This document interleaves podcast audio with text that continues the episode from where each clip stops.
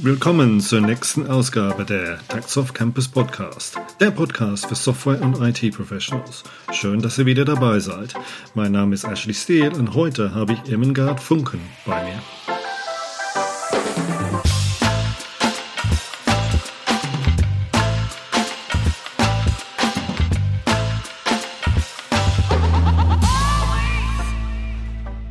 Hallo Ermengard, wie geht's dir dann heute?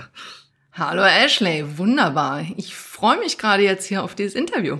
Ja, und ich freue mich, dass du dabei bist. Ähm, du bist vom Studien her Diplom-Psychologin und du hast dein eigenes Unternehmen gegründet, das heißt im Bereich von Training und ähm, Beratung. Ähm, und hauptsächlich macht ihr so, ich sag mal so, Begleitung vom, von Unternehmen im Veränderungsprozess. Und so wie ich das richtig verstanden habe, hast du schon da ein paar Awards gewonnen. Ja, das ist mhm. super. Und auch das Thema, ähm, ähm, ich sag mal so, Personalentwicklung auch. Ähm, Du selbst bist da, äh, ich sag mal so, als Change-Architektin unterwegs, Moderatin und du hast auch eine Leidenschaftsthema, wenn ich das so ausdrücken darf. Und das wird auch mhm. ein Thema, worüber wir uns heute äh, unterhalten werden. Und das ist das ganze Thema äh, Präsentation. Ja, dann lass uns dann genau in dieses Thema, dein Lieblingsthema mal anknüpfen. Ja, und das Thema Präsentation. Ja, ähm, häufig ist es so, dass ein Entwickler oder jemand anderes in einem Team, sei es in einem Agile-Team oder in einem anderen Team, äh, dass er was präsentieren muss. Ja, ein, ein fachliches Konzept oder ein, ein Projektstatus. Und es ist dann häufig so, dass derjenige sich nicht so 100% wohlfühlt, ja. Ähm, für mich war es immer so, dass das wichtigste Element bei einer Präsentation ist das Thema Performance. Ja, wie, wie bringe ich mich dann auf der Bühne rüber? Ja, wie, wie sehen die Leute mich?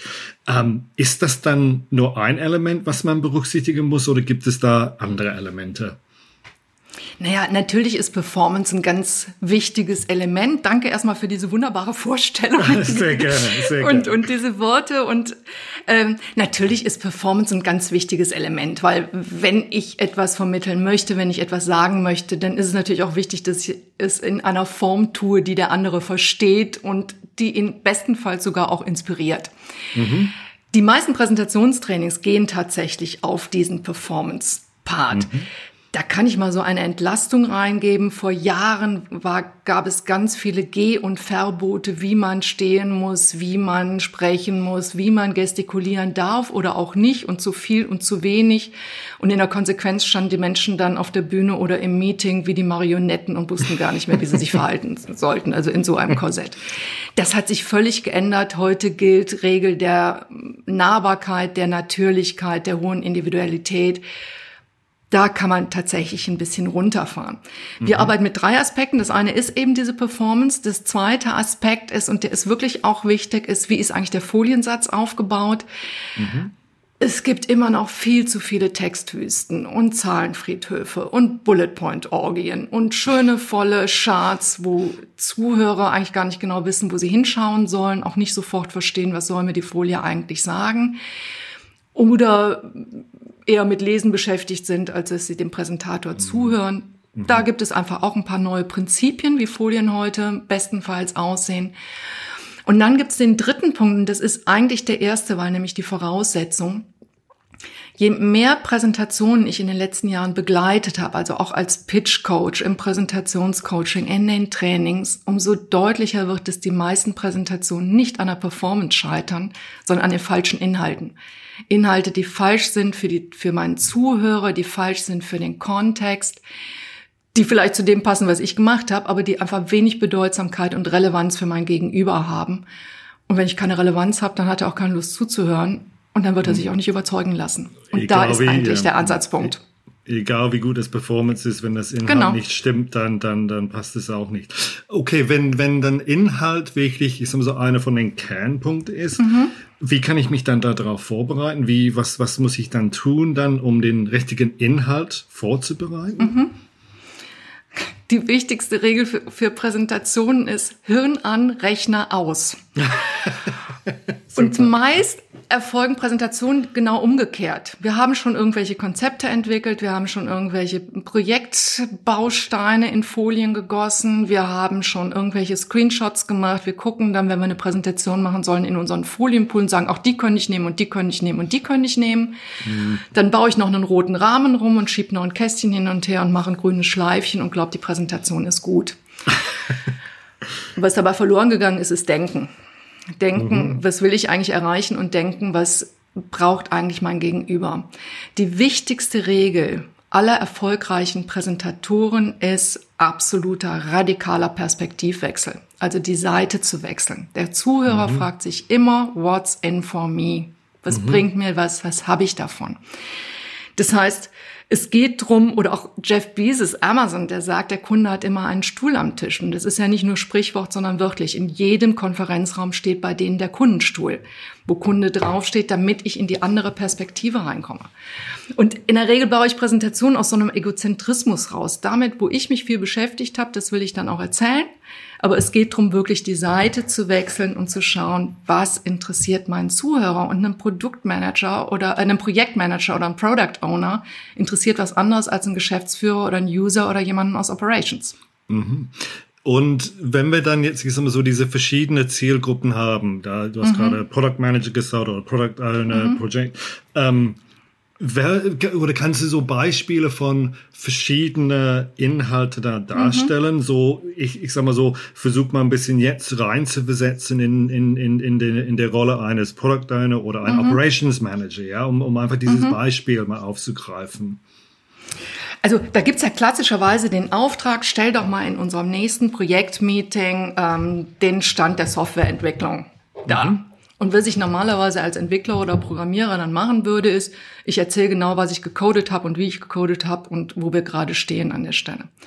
Als Product Owner interessiert mich aber doch viel mehr, was ist das Innovative an dem Produkt, wo stehen wir gerade, was kann ich meinem Kunden verkaufen, was kann ich dem GF erzählen oder dem Abteilungsleiter, wo ich selber reporten muss. Mhm. Als Product Manager interessiert mich vielleicht viel mehr, sind wir in Time and Budget and Quality? Mhm. Wo sind gerade unsere kritischen Pfade? Was muss ich als Projektmanager jetzt tun, damit wir das aber wieder reinholen, damit wir wieder auf die richtige, äh, auf, auf die Schiene kommen. Was braucht es an Unterstützung? Also wir sind auf einer, auf einer Ebene drüber eigentlich, also draufschauen und zu sagen, wo sind wir in den Konsequenzen? Was haben wir an Wirkungen schon erreicht? Wo sind Risiken? Über die Themen muss man sprechen.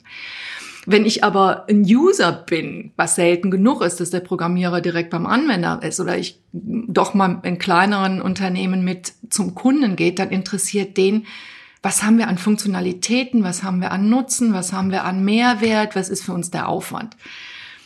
Bin ich Geschäftsführer, bin ich damit beschäftigt, Risikomanagement zu betreiben. Mhm. Mich interessiert nur, kommt ihr nicht klar mit der, mit der Software? Seid ihr nicht rechtzeitig fertig? Was muss ich investieren? Was habe ich an Image-Schaden? Wie groß ist das Risiko, dass das Projekt gesamt scheitert und wir die Software überhaupt nicht an den Markt kriegen? Wie groß ist die Chance, wenn das ein geniales Produkt wird, dass wir plötzlich Weltmarktführer werden? Also mich interessiert eher die Konsequenz. Was heißt das dann? Was, was, was mache ich damit an der Stelle? Bin das ich Operations? Interessiert mich, ob ich das integrieren kann und mit welchen Fehlern und Kinderkrankheiten ich, aber, ich rechnen muss und mit welchem Administrationsaufwand. Das sind ja diese Beispiele, die du da gerade genannt hast. Das zeigt wirklich, dass man Zeit nehmen muss, um sich in der Lage oder in, den, der Position der anderen zu, zu versetzen, weil, wie du super erzählt hast, ein Operations Manager würde was anderes hören als ein Geschäftsführer, als ein, ein, ein Project Manager ja, oder ein, ein, ein Product Owner. Ja. Das heißt, man muss sich wirklich viel Zeit nehmen, um dieses ganze Thema ähm, ähm, ja, was will der Zuhörer von mir? Wie, wie für was interessiert er sich? Ja? Ich weiß gar nicht, ob das Zeit ist. Ich glaube, das Aha. ist eher eine Haltungsfrage. Aha. Also in der Präsentation bin ich ja ganz schnell in diesem Egozentrismus drin. Ich habe da jetzt als, als Entwickler bin ich doch gefordert, total detailliert, total in die Präzision zu gehen, sehr genau zu arbeiten. Wenn ich beim Coden irgendwo einen Fehler habe, dann läuft schlichtweg die, die Software nicht. Mhm. Und das, mhm. was mich lange und viel beschäftigt, da bin ich auch verführt, darüber lange und viel erzählen zu wollen. Mhm. Mhm. Beispiel gerade aus der, aus der ähm, Anekdotenkiste. Ich habe vor zwei Wochen äh, jemanden begleitet. Äh, da ging es um was ganz anderes. Es ging um, um einen großen Konzern, jemand, der ein Siegel vorstellen wollte, was die selber entwickelt haben. Und die Zielgruppe war das Marketing, also das Siegel war jetzt fertig für bestimmte Produkte, war das Marketing, die das jetzt vermarkten sollten. Mhm. Und diese Entwicklerin, das war wahnsinnig aufwendig, dieses, dieses Siegel zu entwickeln oder zu erhalten, weil da sind viele Gremien drin und da müssen viele Indizes berechnet werden und dann muss hier noch und da und dort was gemacht werden. Sie hatte fünf Minuten Zeit und sie ist ins Erzählen gekommen und hat plötzlich ganz lang erzählt, wie es zu dieser Formel und wie diese Berechnungen waren und welcher Index hier und welcher Forschungsergebnis doch da rein Einfluss genommen hat. Das interessierte Marketing überhaupt nicht. Hm. Die interessierte nur, welcher Mehrwert ist für unseren Kunden mit dem Siegel verbunden, wie können wir das vermarkten, was müssen wir dem erzählen, wo er sicher sein kann und nicht. Kein Kunde will die Indizes dahinter wissen und ob ein Fraunhofer Institut oder MTI da mit drin steckt, MIT mit drin steckt. Und das ist so dieses, für mich so ein Beispiel für Egozentrismus. Das, was mich viel beschäftigt, will ich viel erzählen und gehe nicht auf die Seite des anderen, setze mich eben auf diesen Kundenstuhl und überlege, was davon ist eigentlich spannend für den anderen. Mhm. Und deshalb ist es für mich eher eine Haltungs- als eine Zeitfrage. Mhm. Ja, und es ist auch so, dass Entwickler, die mussten auch detailtreu sein, wie du sagtest. Ja. ja. Das Software muss funktionieren. Und es ist wahnsinnig komplex, wenn man so den Landschaft momentan an, anschaut, ja. Und auch, wie du sagtest, dann diese, diese, diese Wechselung, diese Haltungswechselung, ähm, einfach zu sagen, okay, das war komplex, das ist für mich, ich bin stolz darauf, was ich da gemacht habe. Ja. Aber momentan muss ich das ein bisschen zurückstellen und was anderes. Es ist, es ist auch nicht einfach und es ist toll, dass die Leute wirklich so stolz sind und, und solche Detailarbeit machen. Ja. ja. Ähm, aber wenn, wenn, gehen wir dann davon aus, ich habe dann diese Haltungswechsel gemacht, ich habe mich dann reinversetzt, ich, ich, ich sag jetzt mal beim Geschäftsführer. Ich habe viel darüber nachgedacht. Ähm, aber dann was? Du hattest zum Anfang das Thema Folienaufbau und Präsentationsaufbau mal kurz angesprochen. Wie, mhm. wie, wie schaffe ich dann aus, aus, ich sag mal so, wenn ich das geschafft habe, anders zu denken, wie schaffe ich dann, dass das meine Folien so aufgebaut sind, dass die auch nicht, auch in Anführungsstrichen nicht langweilig sind? Naja, also auch da ist es häufig so, dass viele, also aus dieser Detailorientierung heraus, aus diesem Perfektionismus heraus, laufe ich schnell in die Falle der Vollständigkeit. Also ich versuche einfach jedes Detail und jeden Aspekt mit rauszunehmen, mit, mit draufzunehmen und auch auf der Folie abzubilden. Und ich meine, weder ich als Psychologin noch jeder Programmierer, ähm, Entwickler ist erstmal Grafiker oder Texter. Also schreibe ich da einfach mal möglichst viel drauf oder bilde möglichst viel ab vor, oder ich ja. mache einen Screenshot. Ja, so ja. oder mach mach Code Snippets. Das, das ist ja auch völlig klar. Die Gefahr ist aber, wenn ich da zu viel drauf habe, dass der andere sich verliert und eben der Geschäftsführer fängt einfach an zu lesen. Oder wenn ich da einen Zahlenfriedhof habe, dann nimmt er sich irgendeine Zahl raus, die überhaupt nichts mit dem zu tun hat, was ich eigentlich gerade sagen würde. Als Product, Product Owner gehe ich vielleicht in irgendeinen Code-Snippet rein, hat aber auch nichts damit zu tun, was er nachher seinem Abteilungsleiter erzählen soll. Mhm. Also da gibt es einfach eine große Gefahr, sich plötzlich über Details zu unterhalten, die eigentlich nicht relevant sind. Deshalb bin ich da auch wieder bei der Denkarbeit, sehr genau zu reduzieren und zu fokussieren, was ist eigentlich die Botschaft, die ich mit dieser Folie vermitteln möchte. Mhm, was mhm. soll der andere sich nachher gemerkt haben? Und das sind nicht die Details, sondern dann ist es vielleicht eher sowas wie, hier waren wir total innovativ und hatten eine ganz kreative Idee. Vielleicht ist es eher sowas wie, wir haben ganz viel Standards genutzt und das ist hochskalierbar und dadurch waren wir extrem effizient und nicht einfach immer nur Thema, ähm, weiß nicht, dass irgendwie drunter steht, äh, die Software steht dann da mhm, oben ja. drüber oder der aktuelle Stand, sondern auch sich da zu überlegen, was will ich damit eigentlich aussagen und was soll der andere sich merken und welche Details sind dafür notwendig. Mhm. Was ganz klar ist, unser Informationsverhalten hat sich extrem verändert einfach auch durch Digitalisierung, wie swipen wir mal schnell über die ganzen News-Channel. Das heißt, wir haben da eher Bildhaftigkeit, wir haben eher Visualisierung, wir haben eher kurze Sätze, prägnante Begriffe, wir arbeiten mehr mit Icons und mehr mit Infografiken. Mhm, mh. Also viel stärker in die Visualisierung zu gehen. Das heißt nicht, dass man jetzt riesengroße Grafiken bauen muss, aber es eher bildhaft darzustellen als in Text und Schrift. Wenn ich Screenshots mit Screenshots arbeite von Oberflächen von Apps, dann bitte so großgezogen und so direkt gekringelt, wo ich hingucken soll, dass es wirklich auch erkennbar ist. Mhm. Code-Snippets sind sicherlich so eine Geschichte nochmal ganz eigen für sich. Also mhm. da auch mal überlegen, wann brauche ich die eigentlich wirklich für Ziel mhm. und Zielgruppe und wann kann ich auch darauf verzichten. Und was ich so aus der Erfahrung weiß, viele arbeiten dann ja auch eher nochmal mit Live-Demos. Die sind dann sicherlich auch hilfreich, aber auch nicht bitte jeden, jeden kleinen Link und jeden kleinen Swipe, mhm. sondern sich immer wieder um meinetwegen auf so einer Oberfläche auf die drei Dinge konzentrieren, wo man den Unterschied macht. Mhm. Da, wo man wirklich was Neues entwickelt hat, wo man was anders gemacht hat oder wo man es bewusst gleich gehalten hat, aber nicht von oben links bis rechts unten jedes, jeden, jeden, jedes Fältchen mhm.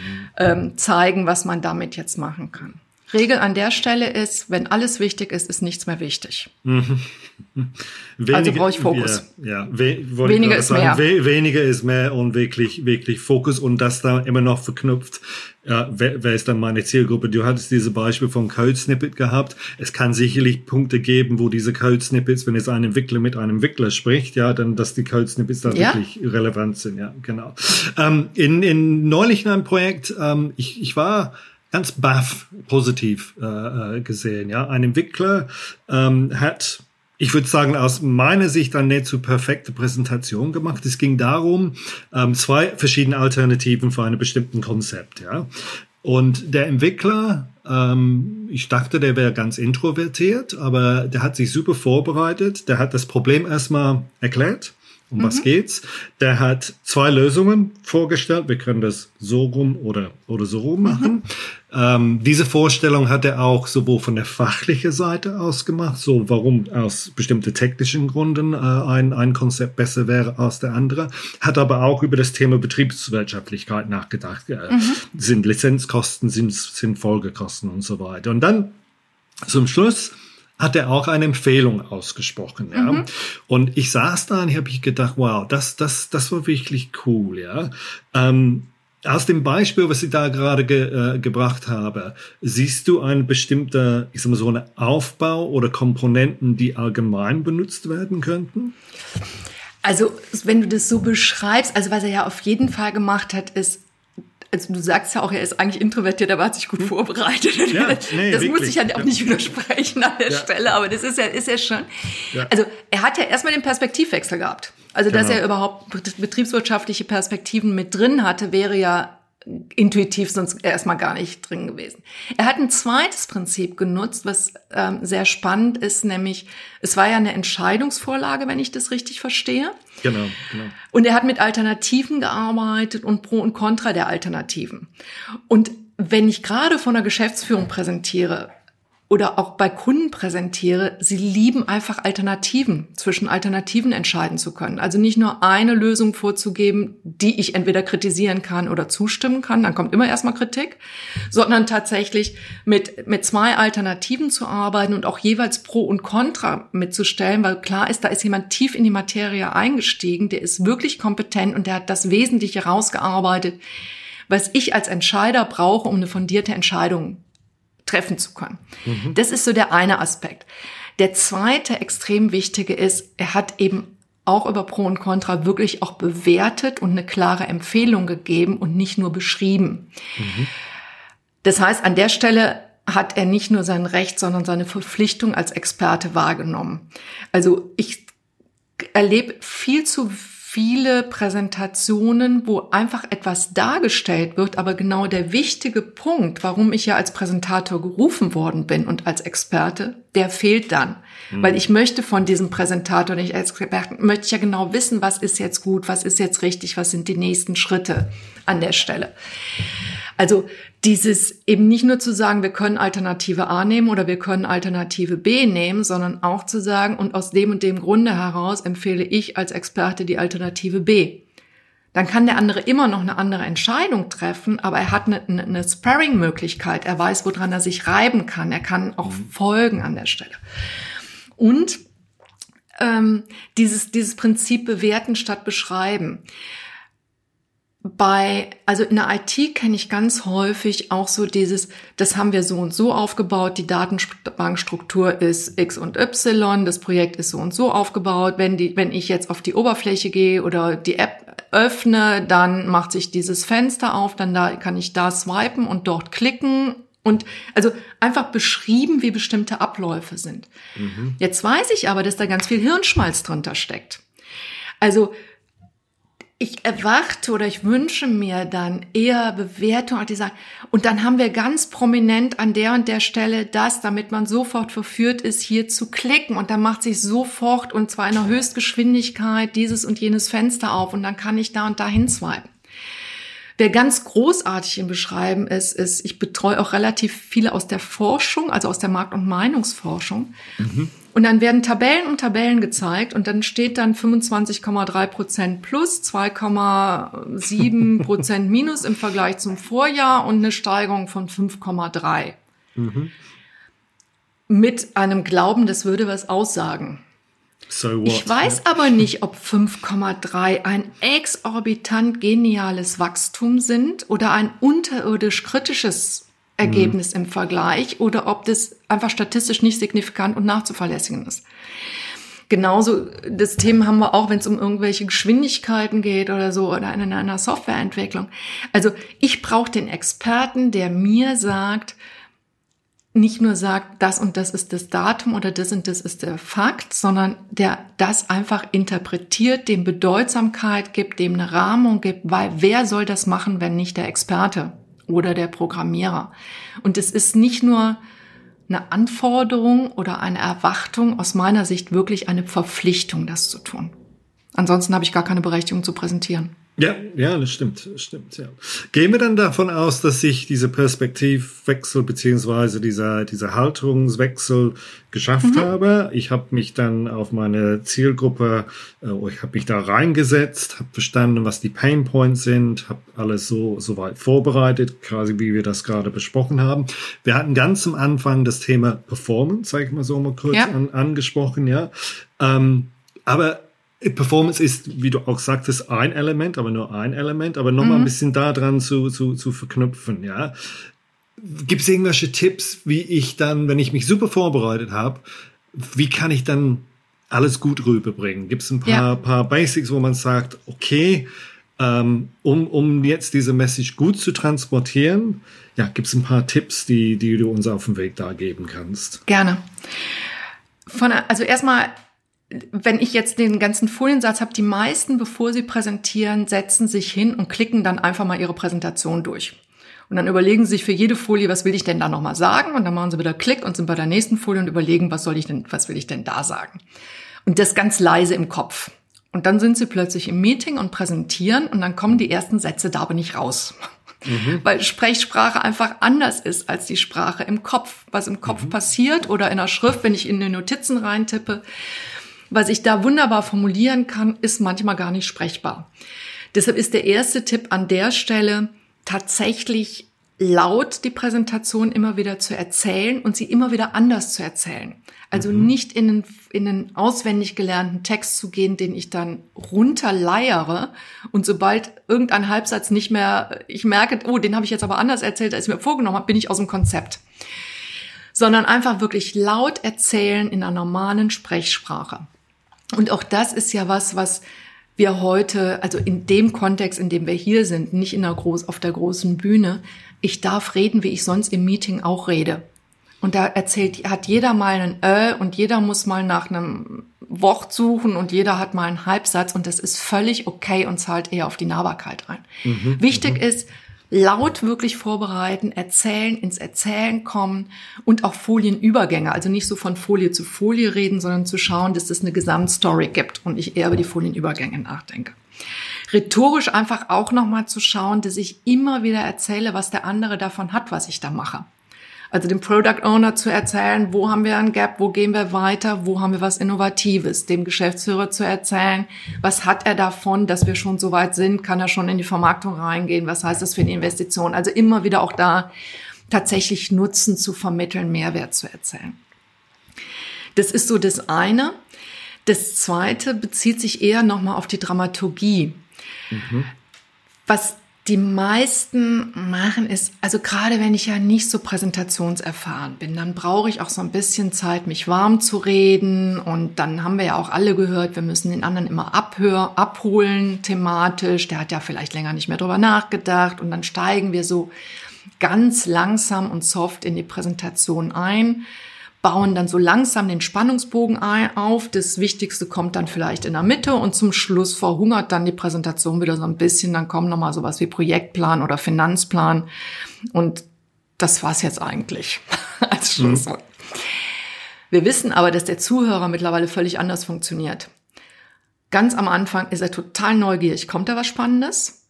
Wenn da nicht wirklich Spannendes oder Bedeutsames, Relevantes kommt, geht die Aufmerksamkeit sehr schnell gegen Null.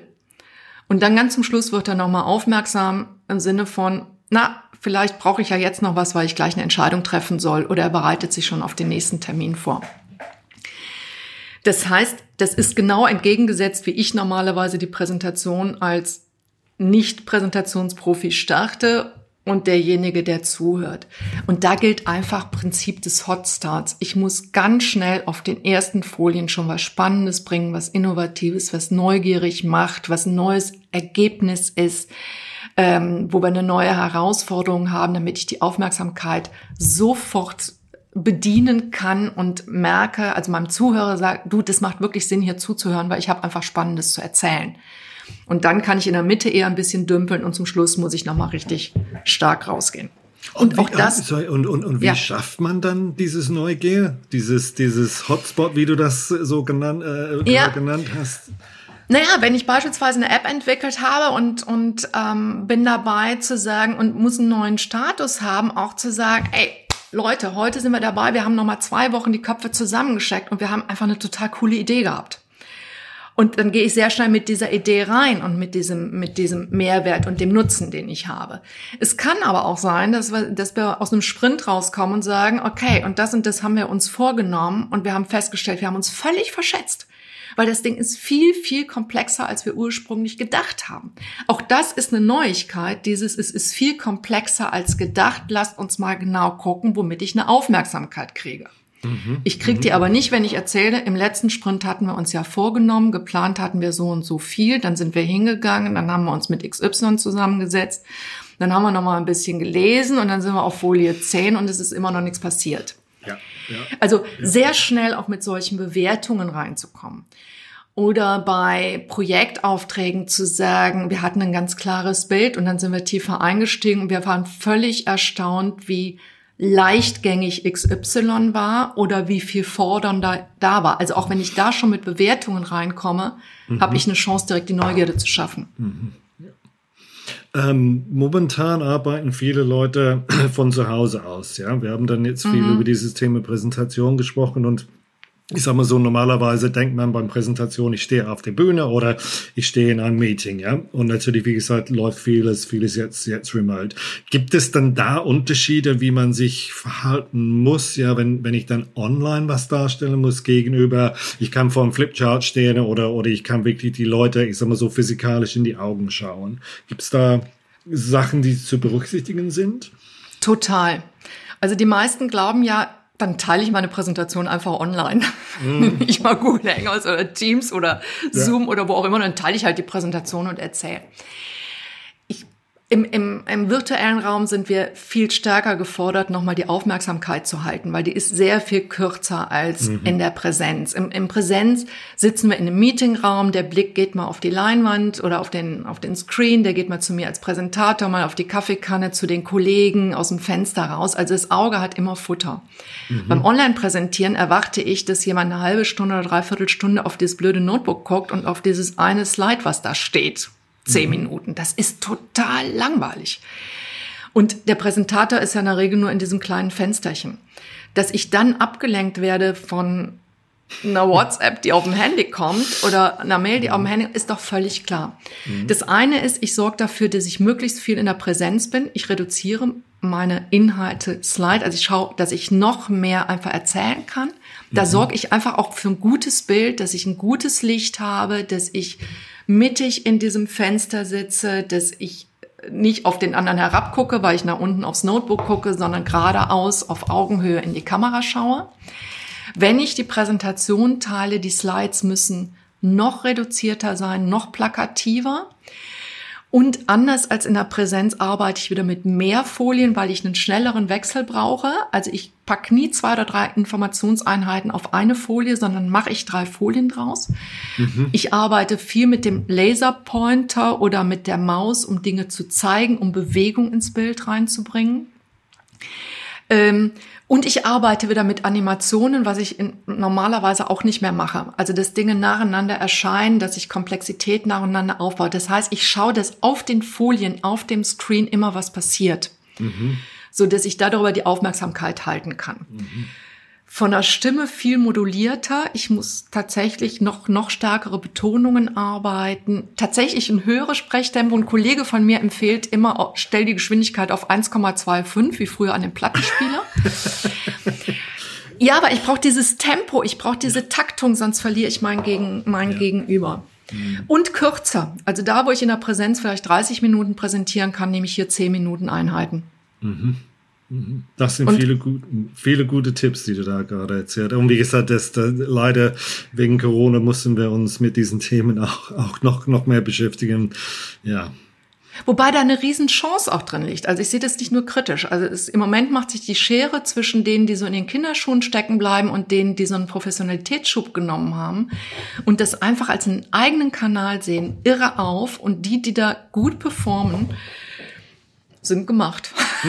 also wir werden immer wieder, was ja generell bei Präsentationen ist. Also das ist, möchte ich auch nochmal mitgeben. Also gut präsentieren zu können, ist ein richtiger Karrierebooster. Also für jeden, der da Interesse dran hat, geht dran.